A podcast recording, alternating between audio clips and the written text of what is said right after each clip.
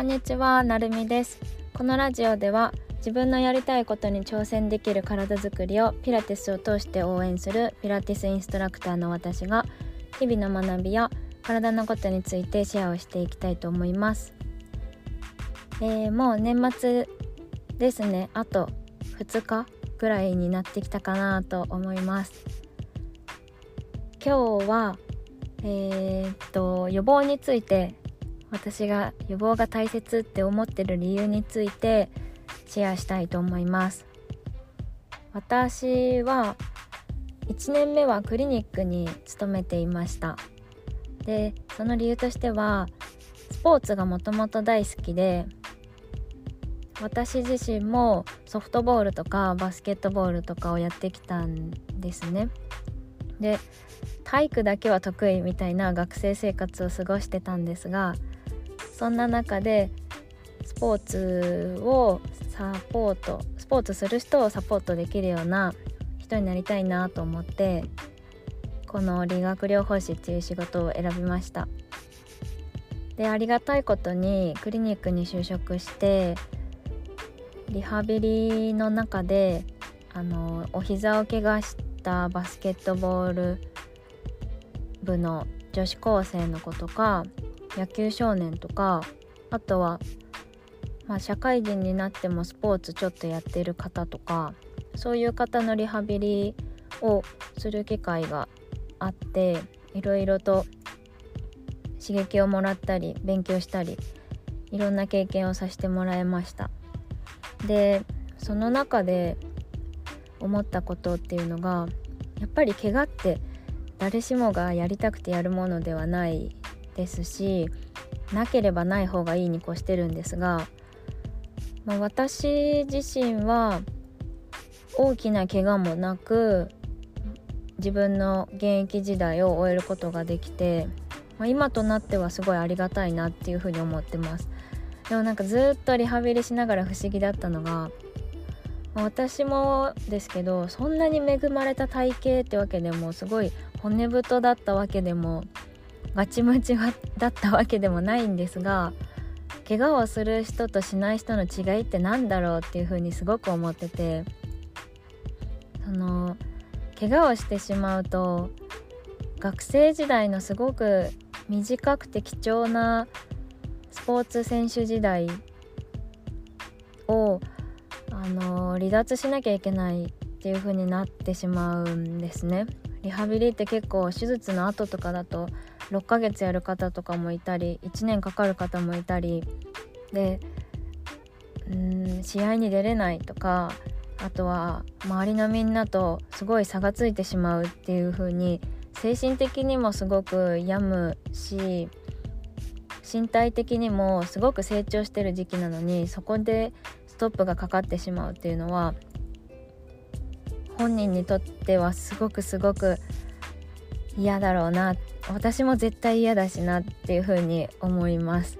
なので怪我はなるべくしたくないしさせたくないっていう風に常々思ってリハビリを一緒に取り組んでたんですけど何が違うのかなって思った時に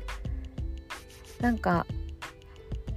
私がリハビリを通して感じたことは体の使い方が分かってない子が多いのかなっていうふうに思いました、まあ、一概にその体の使い方だけっていうふうには言えなくてどうしても運動量とか時間とかそういう面も大きく関わってくるのでもうバリバリ本当に強豪校でとかなってくるとまた別かもしれないんですがそれを置いてもやっぱり体の使い方を分かってないなっていうのはちょっと 偉そうになってしまうんですがめちゃめちゃ感じました。例えばバスケットボールでも着地する時に女の子だと結構膝が内側に入ってるとかあのもう癖のようにやっていることもう自分のやりやすいからその動きをしてる。あんまり意識せずに見よう見まねでやっているっていう風になるとそれを指摘してくれる人って私の時代はあんまりいなくて今はだいぶ変わってきてるかなっていう風に思うんですが私の頃にそんな着地膝内側入ってるよなんて 誰も言ってなかったなっていうふうに思うのでそういう些細なこと些細な体の使い方の違いっていうのが結構怪我につながったりとか怪我をしない体につながったりっていう風になってるなっていう風に思います。でそうですね。振り返ってみると体育でそんな体の使い方とか教えてくれなかったなっていう風に思っててスクワット上手にできてますか？みたいなのは なかったので私の体育の先生の時とかは。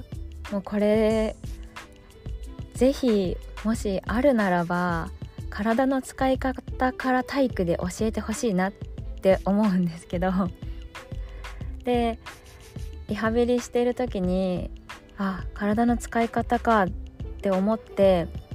でもどうやって指導したらいいんだろうとか思ってすごい模索しててでスクワットを一つにしても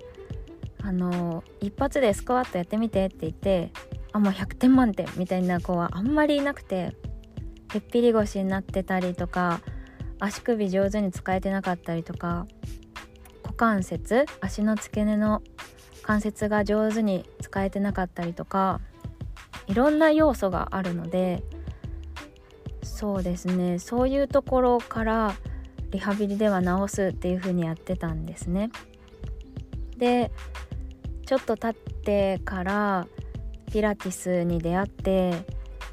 ピラティスって体の使い方とか体の軸に注目したトレーニングなのでこの基礎ができてるとやっぱり普段の体の使い方とかスポーツにおいての体の使い方もだいぶ変わってきます。でこれもうみんなやってくれたら怪我しなくなるんじゃないかなって思うぐらい私としてはいいなって思ってこれをもっと早くに知ってたら私はもっとリハビリにこれを活かせてたのにって思うともう今あの時代に戻って一緒にリハビリ頑張ってた患者さんたちにこれを届けたいっていう思いがすごい強くなってこういう風に発信をしてるんですが、まあ、まとめると予防をして体の使い方を覚えておく。それだけで怪我する確率が減るなら予防やった方がいいじゃんっていうのが 私の個人的な意見でリハビリもすごくすごく大切ですしあとはうーんそうですね。手術してリハビリして無事復帰できたっていう方もたくさんいるのでいるからまあリハビリも大事なんですけど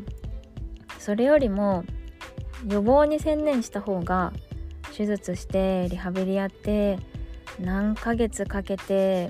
復帰してっていう風にするより予防にちょっと時間を割いてあげる方が